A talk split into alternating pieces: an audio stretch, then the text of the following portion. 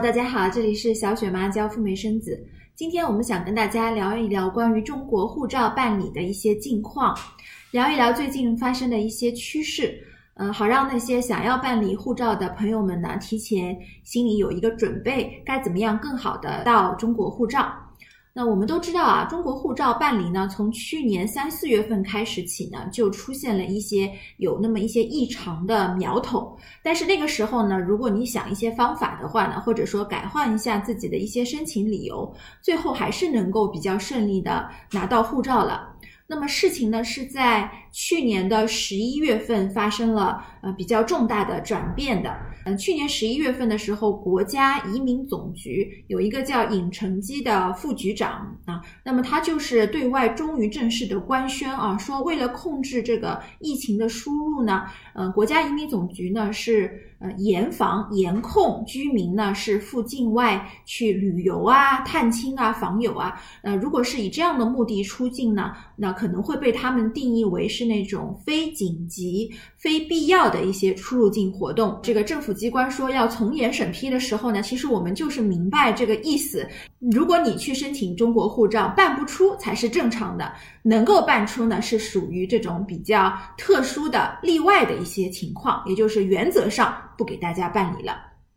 那么在那之后的话呢，小雪妈也有非常多的一些客户来向我反馈他们办理护照遇到的那些糟心事儿。那么我们也有协助一些客人呢，顺利的拿到了这个中国护照。那么所以呢，我想在这里的话呢，就阶段性的先做一个小小的总结。今年呢，我们可以看到，呃，进入一月份以来呢，北方的一些地区、一些城市呢，也已经面临了比去年更加严重的一些情况。像石家庄呢，目前消息传过来，已经是全面的封城了，连这个快递都进不去了，人员的进出呢，都受到了非常严格的管控。我们可想而知，护照办理呢，在这个基础上，肯定也会是越来越难。那我想，第一个给到在大家的这个建议就是，如果你想要拿到护照的话呢，肯定是要加快速度了。因为我们在可见的这么半年的时间之内的话呢，相信呃我们国家对于这个出入境的管控呢是不会轻易的放松的，不会轻易的放松的。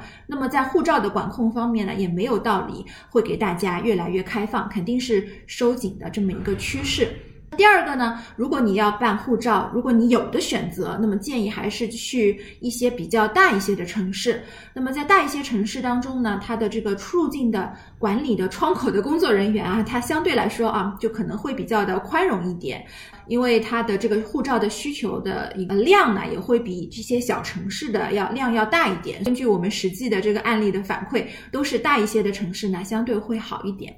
第三呢，我们也要明确一下啊，就是如果在这个疫情之下，从现在开始，你想要去拿到一本中国护照，呃，你说去旅行啊、探亲访友啊，这些理由肯定是不不可能的。如果你要这样说的话呢，肯定是第一时间就被呃劝退回来了。在剩下的一些理由当中呢，还你可以选择去国外呃劳务啊，或者说呢，你去境外出差工作啊，都是可以的。其他的理由呢，还包括你去国外留学，甚至说呢，你要去呃，马上就要移民海外了。那么这些呢，都是一些可以的选择的方向。具体要选哪一个理由呢？你还要是要看结合自己的这个情况啊，比如说你现在的学历是什么，呃，你的这个年龄怎么样，有没有成家等等啊，包括你现在做的是什么样的这个工作，那你要选择一个比较适合你的这么一个方向。